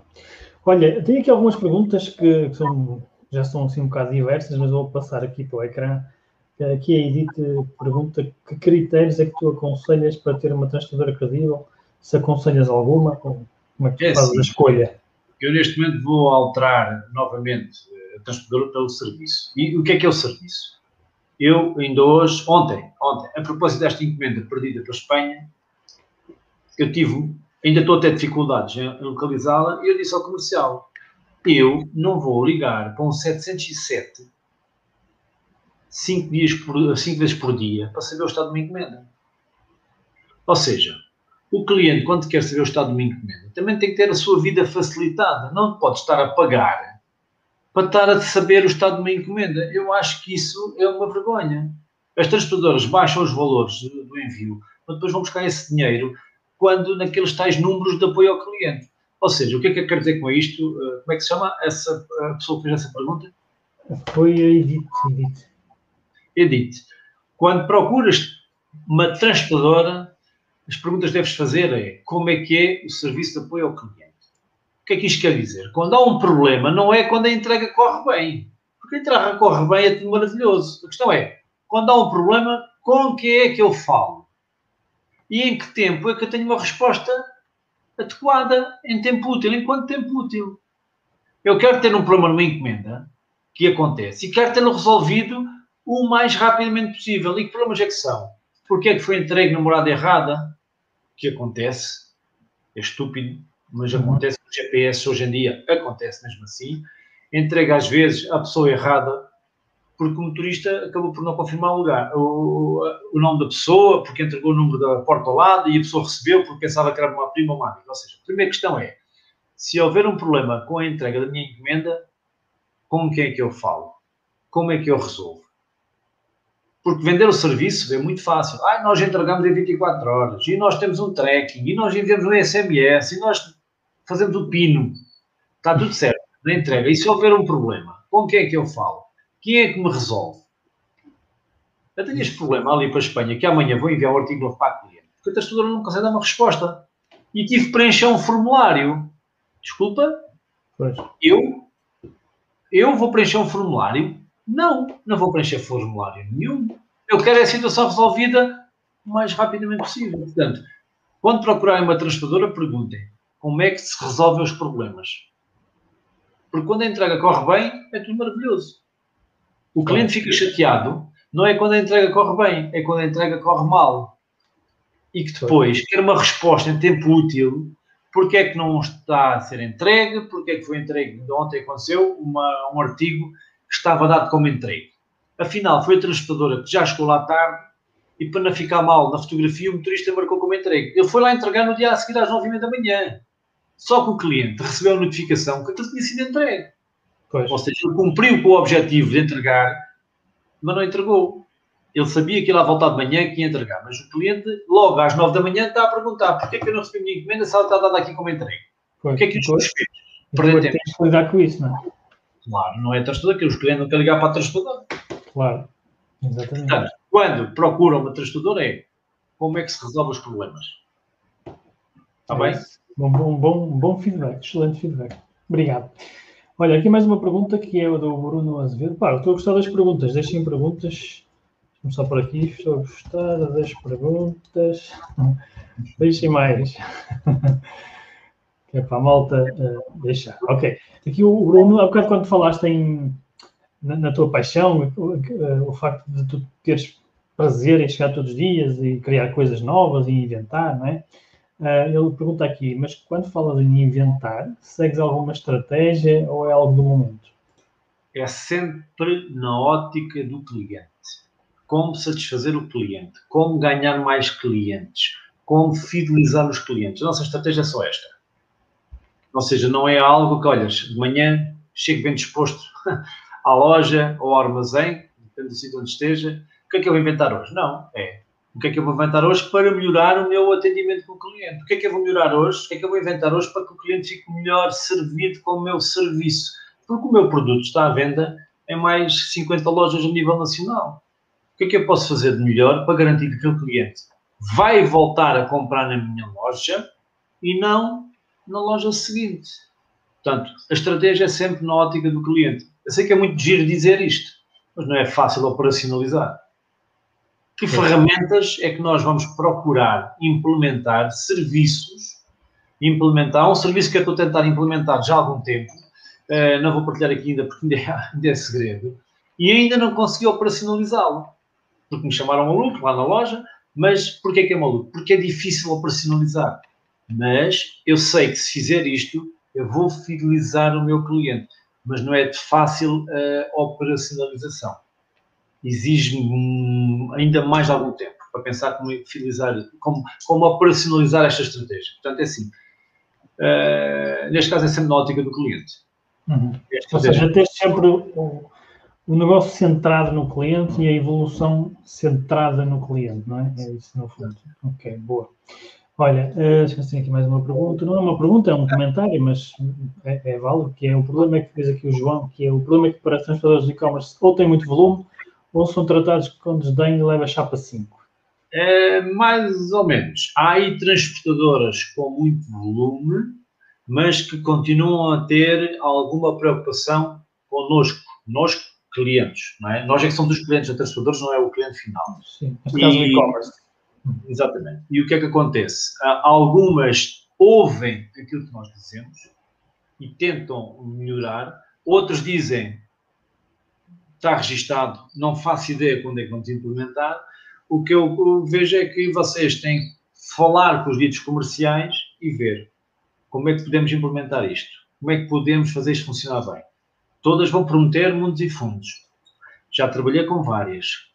Houve umas que eu, entre aspas, despedi, isto é um bocado chato dizer isto, mas foi pela má postura do comercial. Pois, o relacionamento com eles, não é? Eh, não, houve ali algo que fez fricção. Opa, amigo, está tudo bem. A partir de segunda-feira as coisas ficam a levantar as encomendas e arranjar outra. Portanto, uh, nós temos de ter um bom relacionamento com as transportadoras uh, e elas têm que nos dar motivos para que nós tenhamos um bom relacionamento, mas digo-te, é o, o, único tipo de serviço que eu exijo que seja bem feito. E quando eu começo a ver que a coisa não está a correr bem, mudo mude, mesmo sem qualquer problema. Uhum. Tem que ser. As transportadoras são o nosso, a nossa cara. Sim. Ao fazer bom serviço, então não vale a pena. Eu, eu acho, eu acho que eu acho que está-se está a notar agora, um, e pronto, aqui em Portugal, como disseste há um bocado, está um bocadinho mais atrás de, de outros países, embora já acho que está a recuperar rapidamente por causa da pandemia. Então agora a aparecer alguns serviços de logística uh, que eu acho que estão a, também estão a, a, revolucionar um bocadinho o mercado e que estão também a puxar pelas, pelas grandes transportadoras, ou seja, estão a fazer com que eles corram atrás, não é? E eu acho que isso vai mudar, sinceramente, acho que nos próximos, nos próximos dois anos vai, vai melhorar bastante. até porque as, eu todos os dias recebo pedidos de ajuda e pedidos de orçamento, que é uma coisa que eu nunca, eu nunca disse tantos nãos como agora. E, neste, no sentido, não é que seja mau, é nãos positivos, porque é sinal que há muito trabalho, não é? Há muita gente a querer lançar-se no online e no, no e-commerce.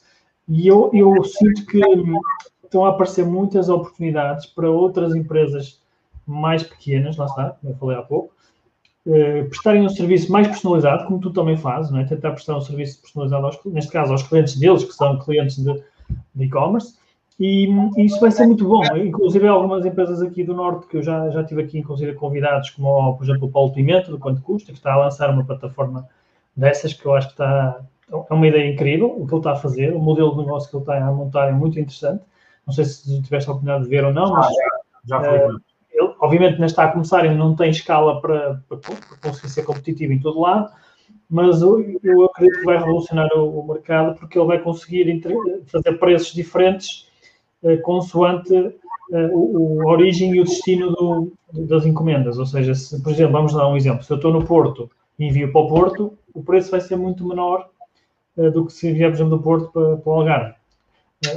E a grande ideia deles é conseguir ter este tipo, quase como se fossem centros de distribuição, não é? Em todo o país e conseguir fazer esses preços em vários sítios. Portanto, eu acredito, eu não sei se vai funcionar, mas acredito que este, esta nova vaga vai ajudar a, a tornar os serviços melhores e, e, também mais baratos, acho eu. O que é que tu achas sobre isso?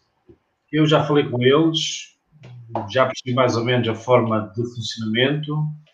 Uh, vou ainda esperar um pouquinho mais Sim, ainda é cedo, ainda é cedo. É cedo. Eu agora vou começar a fazer uma experiência aí com outro uh, prestador de serviços nessa área das entregas. Prometeu-me mundos e fundos, não sei se está aqui a ouvir, se não, mas uh, também rapidamente vamos chegar à conclusão se funciona bem ou não.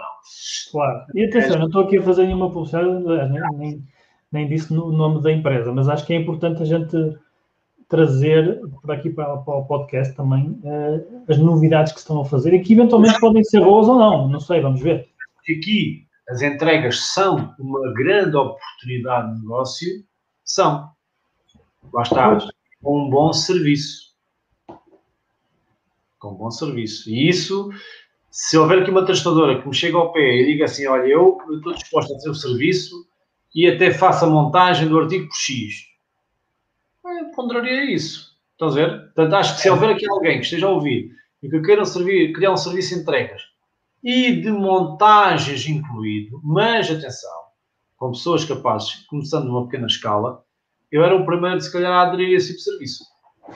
Quando estás a falar de montagem, é de, de embalamento, é isso? Montagem, digo, entregar o artigo à pessoa, não é? Sim. Isso faz-se muito, as grandes superfícies já fazem isso, isso muito com os eletrodomésticos. Ah, ok, já sei o que é que estás a falar. Mas montar digo, em casa, não é? Montar em casa é o determinado artigo. Claro que isto não é facilmente operacional. De pôr de uma forma operacional, mas olha que ficávamos aqui com um serviço top.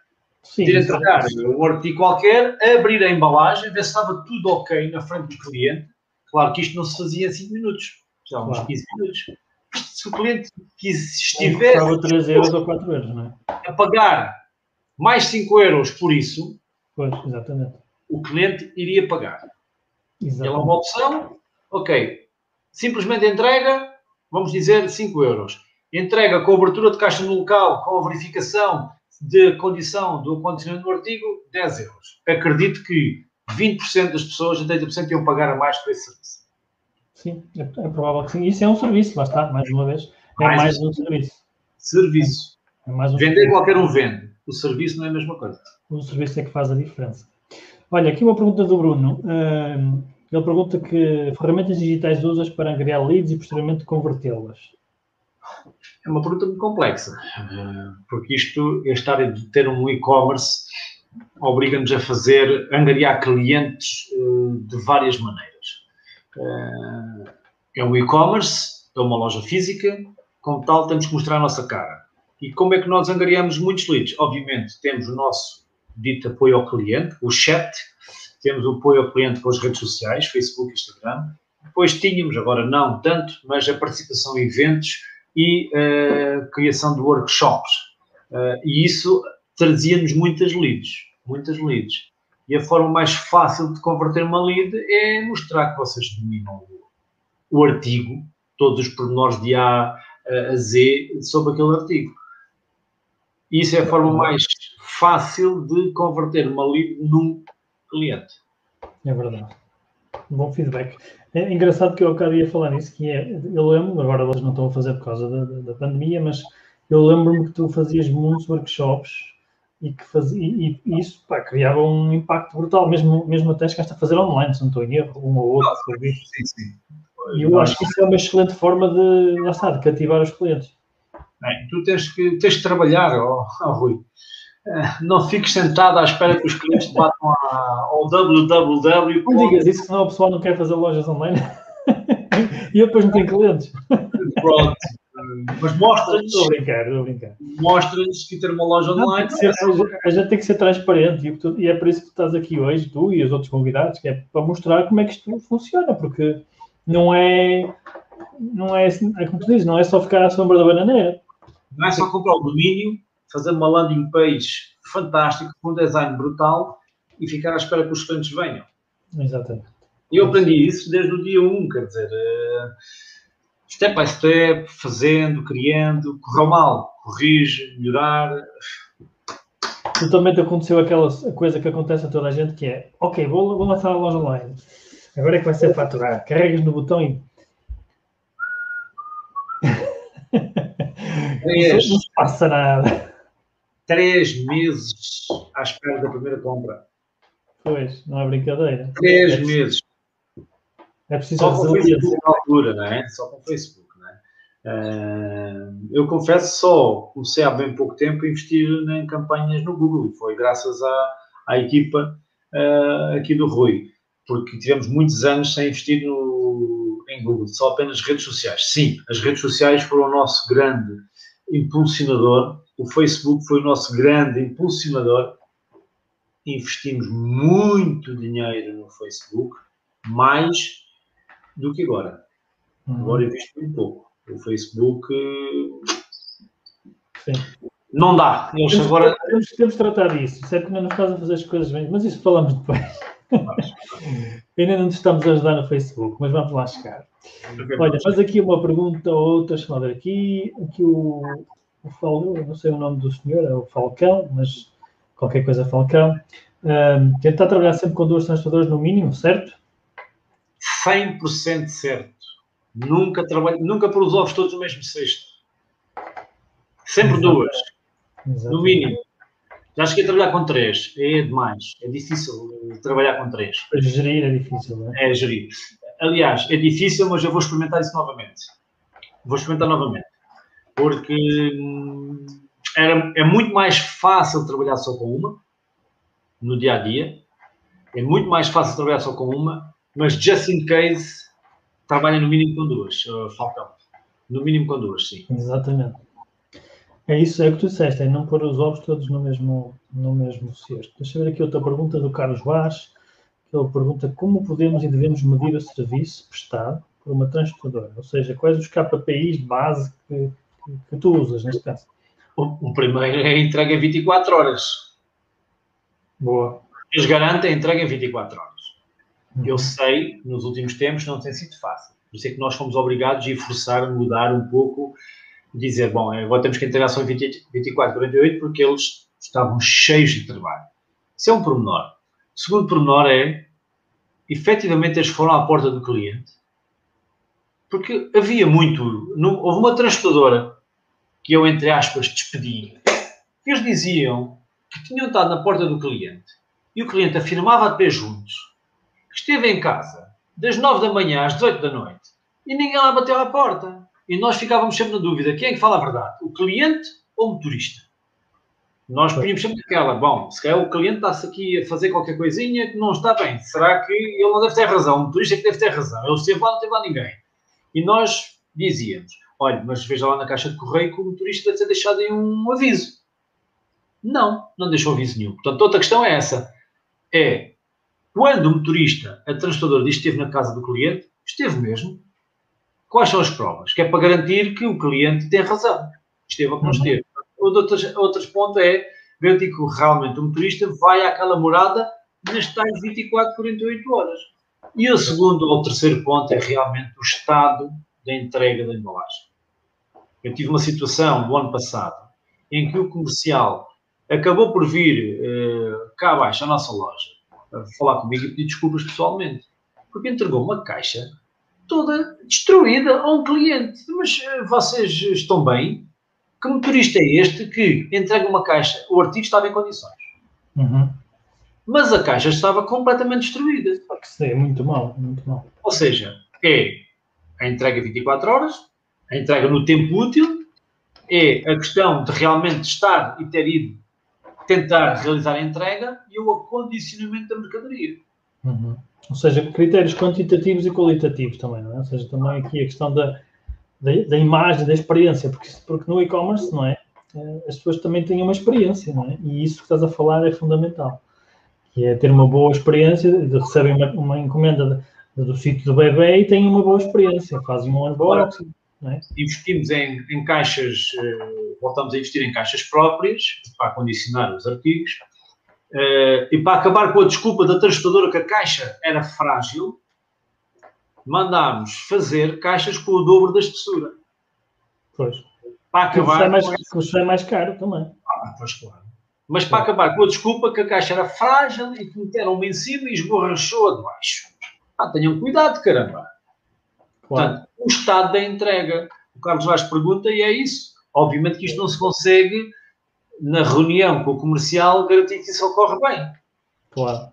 Mas estamos cá para avaliar e dar nas orelhas deles. Isto também é, é, é, fruto da experiência, não é? Isto só quando se começa a enviar é que se começa a ter estes problemas e a, e a perceber, não é? Só quando se começa a fazer isso. Mais uma vez, isto sai caro. Nós mandámos fazer uh, caixas, foram 17 paletes em cartão. Pois. Ver o espaço que isto ocupa. Pois. Falamos sobre... É o peso também, se calhar, não é? Pesa mais, é. etc. Mas tem que ser assim. Vocês têm que assumir este, este é investimento. Não, não quero que façam isto logo no primeiro ano, porque é difícil fazer isto tudo num ano só. Mas vão, vão investindo, vão fazendo, criam, inventem. Sejam criativos. Sejam criativos. Tentem não copiar. Isso. Tentem melhorar o que os outros fazem. Olha, desde que copiem uma coisa que seja boa. Se for copiar para, para bom, está bom. Olha, o João, não sei se conhece, é teu cliente. Sou cliente da loja física, serviço 5 estrelas. Um... Obrigado, João. E cá estamos para continuar. Esperemos que continue por muito tempo. Chegamos às 10 estrelas, né? Vamos trabalhar por isso. E já agora, João, estás convidado. Não te sei dizer a data ainda, porque não está bem definida. Depois, depois visitar o nosso novo espaço em Lolé, está bem? Fica já aqui o convite, o convite feito. Em breve anunciaremos a data. Boa. Quem sabe na, na boa inauguração, dependendo da data. Vamos ver. Vamos ver. É... Como, eu estar, como eu vou estar em julho em baixo, vamos ver. É, boa.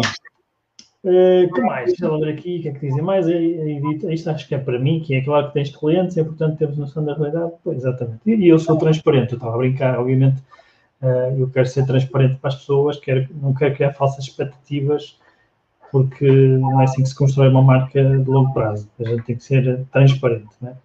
Uh, mais, o que o Bruno diz, estratégia de definição de uma boa estratégia de marketing digital é a chave para o sucesso das vendas online ou da angariação de leads para conversão, como no caso de um B2B? Bom, o B2B é um pouco indiferente do B2C. É?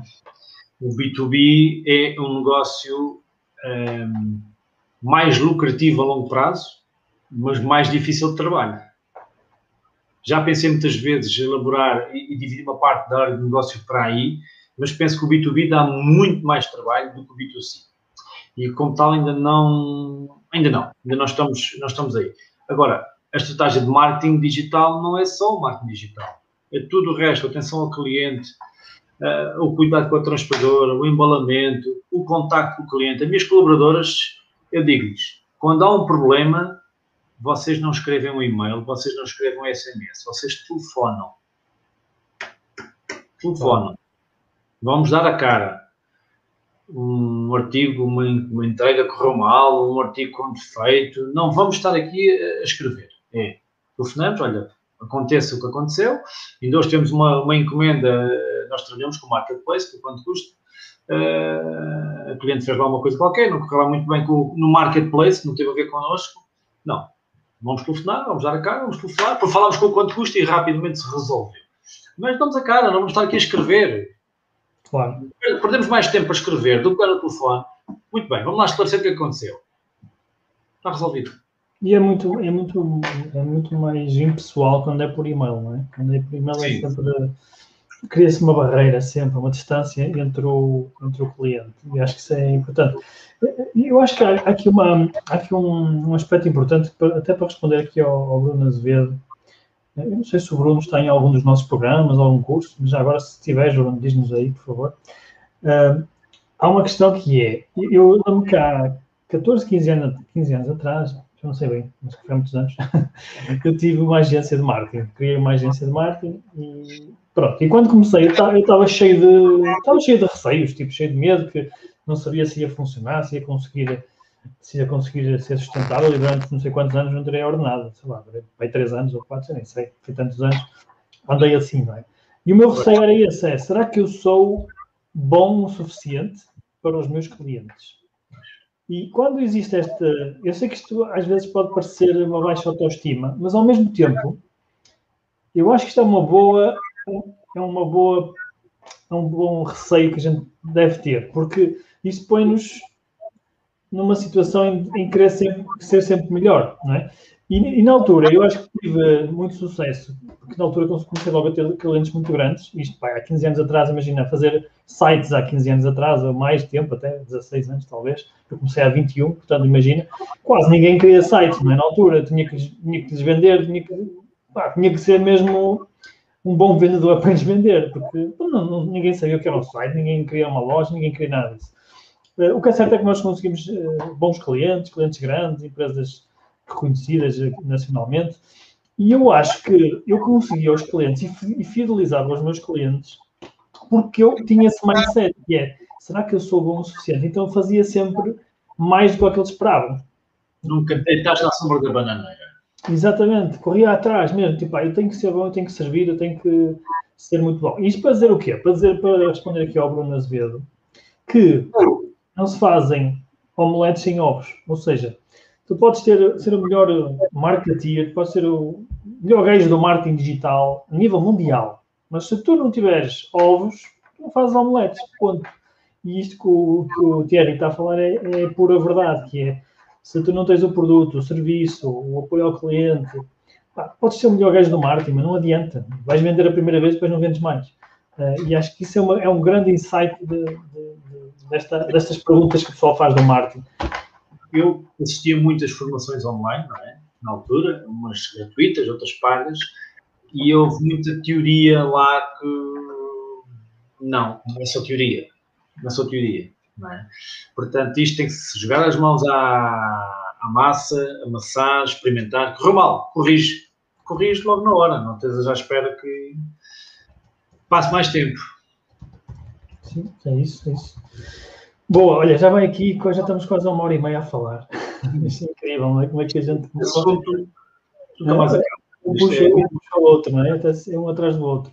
Pronto, mas olha, como já estão aqui, já estamos a uma hora e meia mais ou menos, vou só fazer aqui mais duas ou três perguntas rápidas, também para tens de descansar, eu, eu, também tenho que descansar, amanhã é dia de trabalho.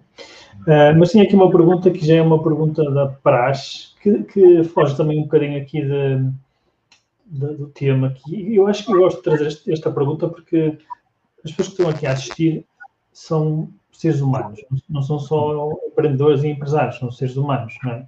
E ser um empreendedor é um desafio enorme uh, em, em, muitos aspectos. E um dos aspectos que é o maior desafio, pelo menos para mim, é, é o equilíbrio, né? que é o equilíbrio entre trabalho, família, saúde, uh, energia, etc. Não é? Tu sabes o que é que eu estou a falar, porque pronto, a gente fala algumas vezes e sei, sei que tu sabes o que eu estou a falar.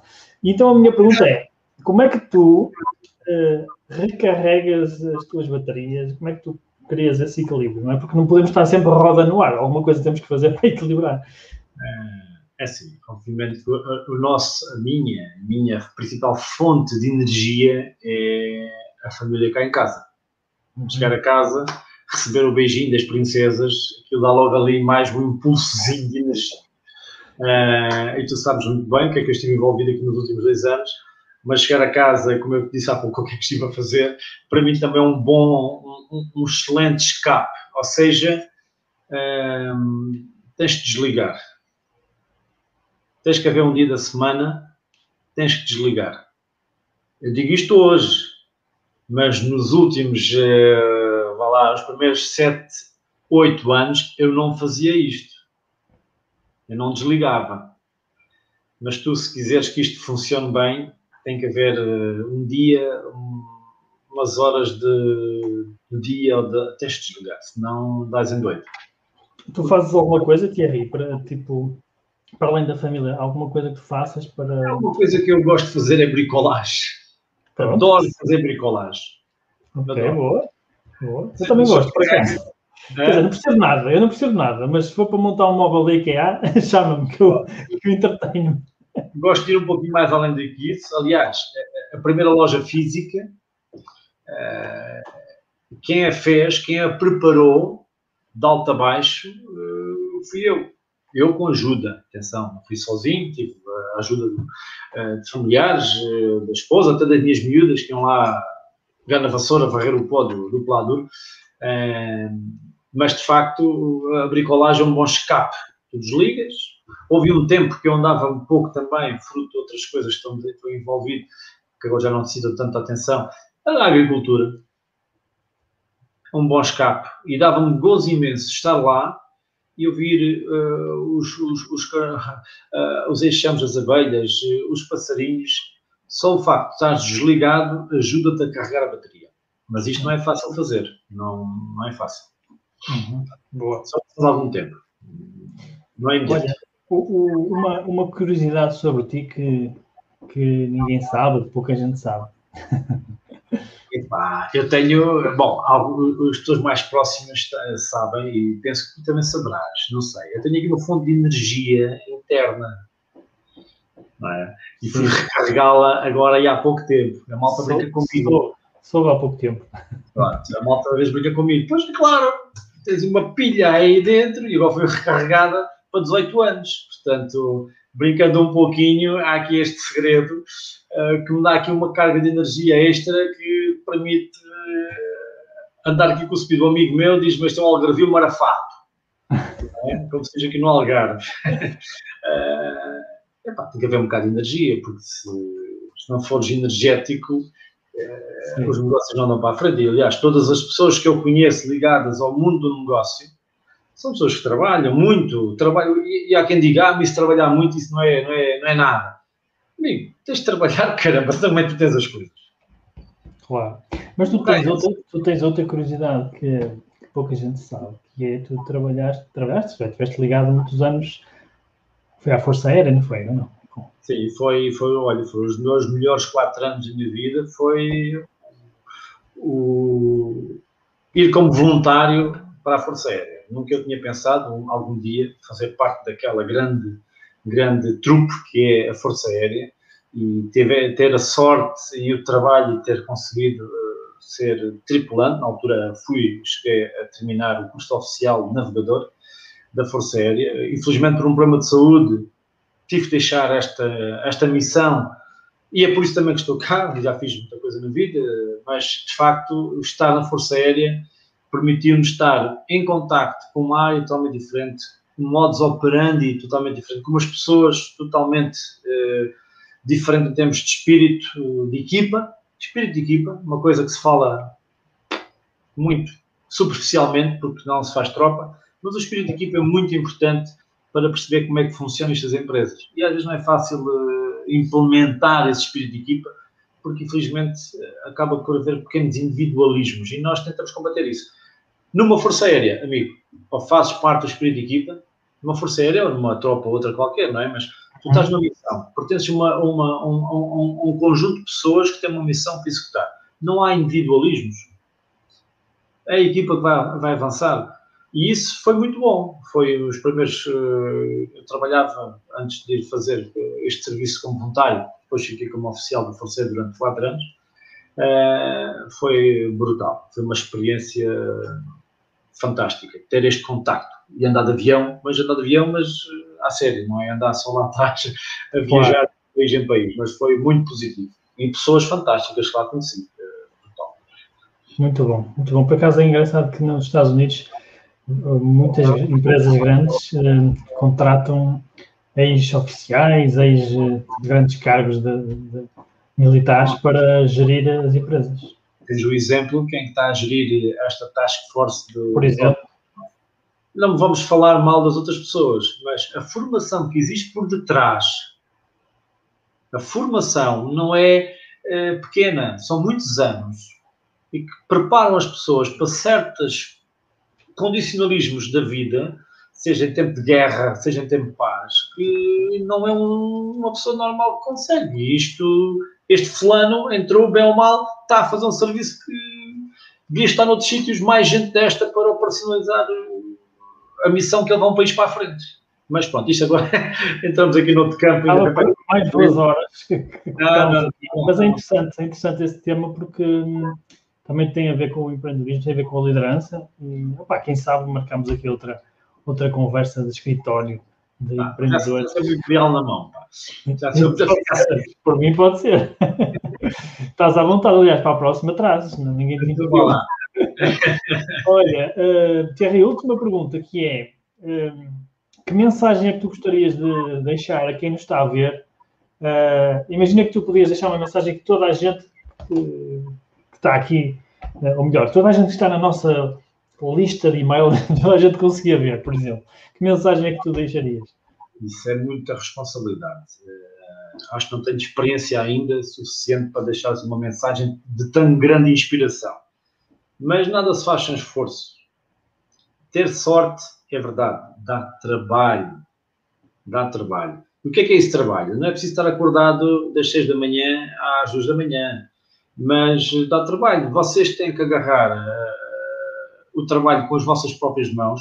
Para quê? Para sentirem a dificuldade. Para quando depois passam a outro colaborador, foi o que foi acontecendo connosco. Eu, quando comecei isto, comecei isto sozinho com a minha esposa. Minha esposa não trabalha comigo. Ela tem a sua profissão, mas dava-me uma ajuda. Ou seja, desde, no caso específico da loja online, desde mexer no artigo, inserir o artigo na loja online, desde o embalar.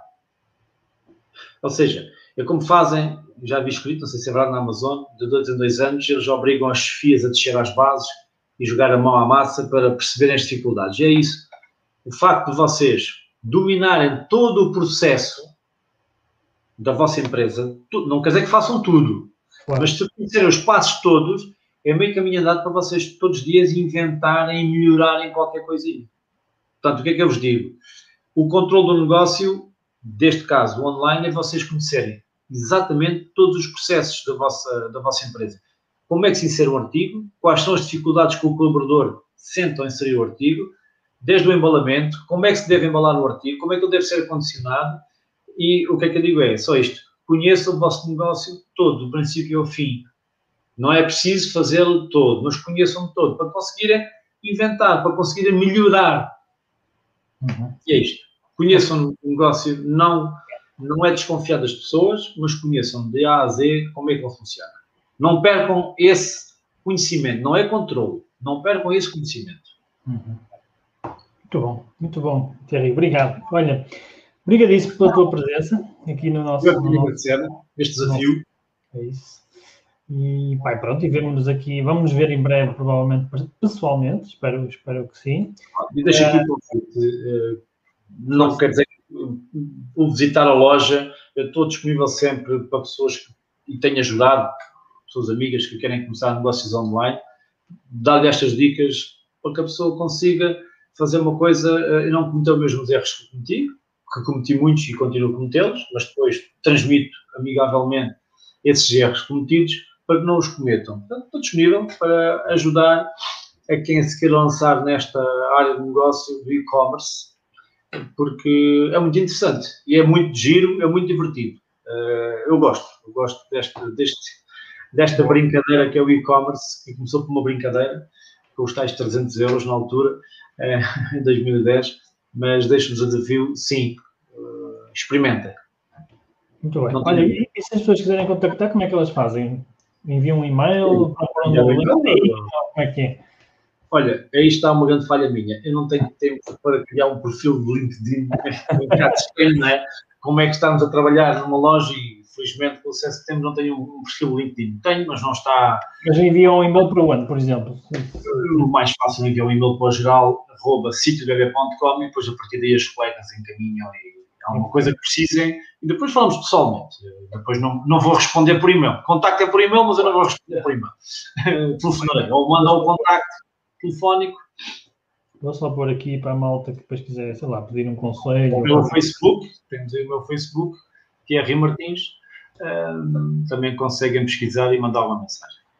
Muito bom. Olha, então, Thierry, diz, desculpa. Não, força, força, força.